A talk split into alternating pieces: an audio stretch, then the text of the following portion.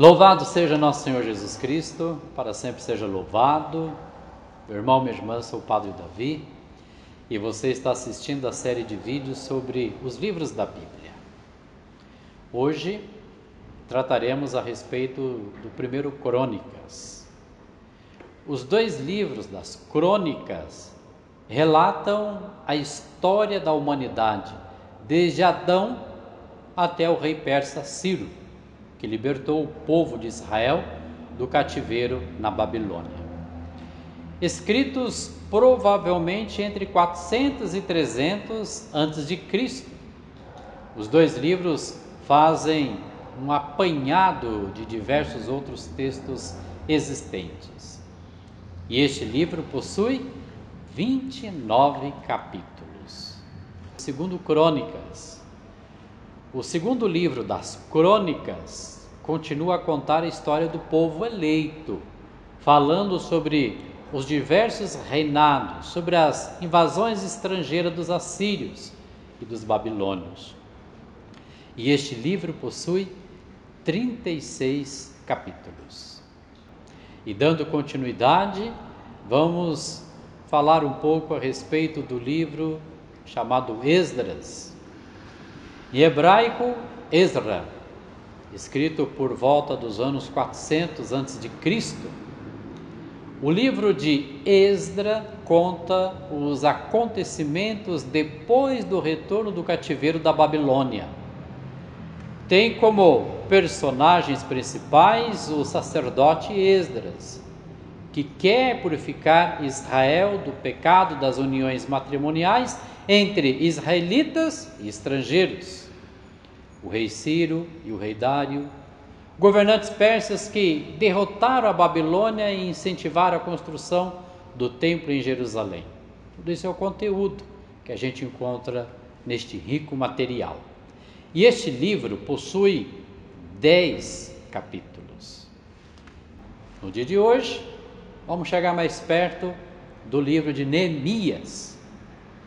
Na tradição judaica, os livros de Neemias e também de Esdras formam um só texto. Falando ainda sobre a história da volta do povo exilado da Babilônia e o recomeço da vida em Israel, Neemias é uma continuação do livro de Esdras. Neemias governador da Judéia, é o protagonista deste livro que leva o seu nome. Os dois livros das crônicas possuem uma unidade literária e semântica com Esdras, Neemias, pensando ser um mesmo autor responsável por essas obras, conhecidas como tradição deuteronomista. Este livro possui 13 capítulos. Tobias. Em grego, Tobit.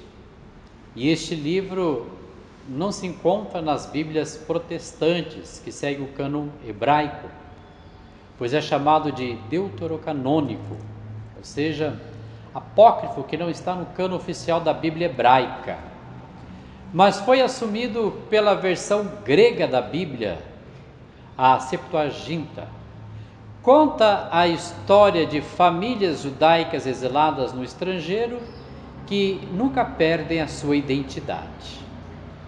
Amam e obedecem a um único Deus, mesmo que precisem enfrentar demônios nos caminhos.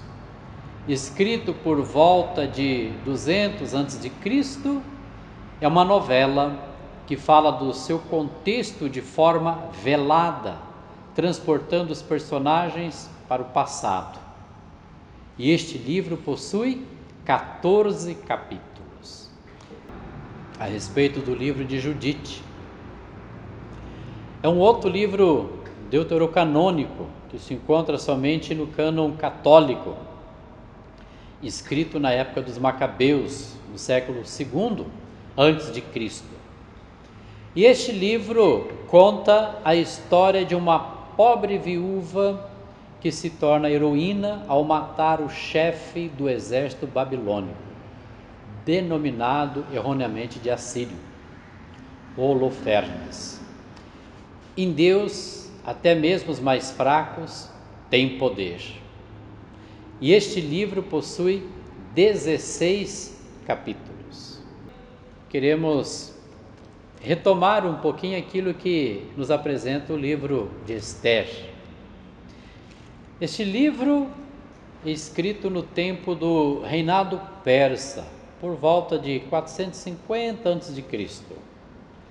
E este livro nos conta a história da hebreia Esther, que tenta convencer o poderoso rei persa Assuero a não aniquilar o seu povo, conseguindo a punição dos inimigos que tramavam a destruição dos judeus. E este livro possui dez capítulos. Meu irmão, minha irmã, aprofunde os seus estudos. Faça a leitura orante do livro comentado hoje. Continue seguindo a Paróquia São Benedito nas redes sociais. Deus te abençoe.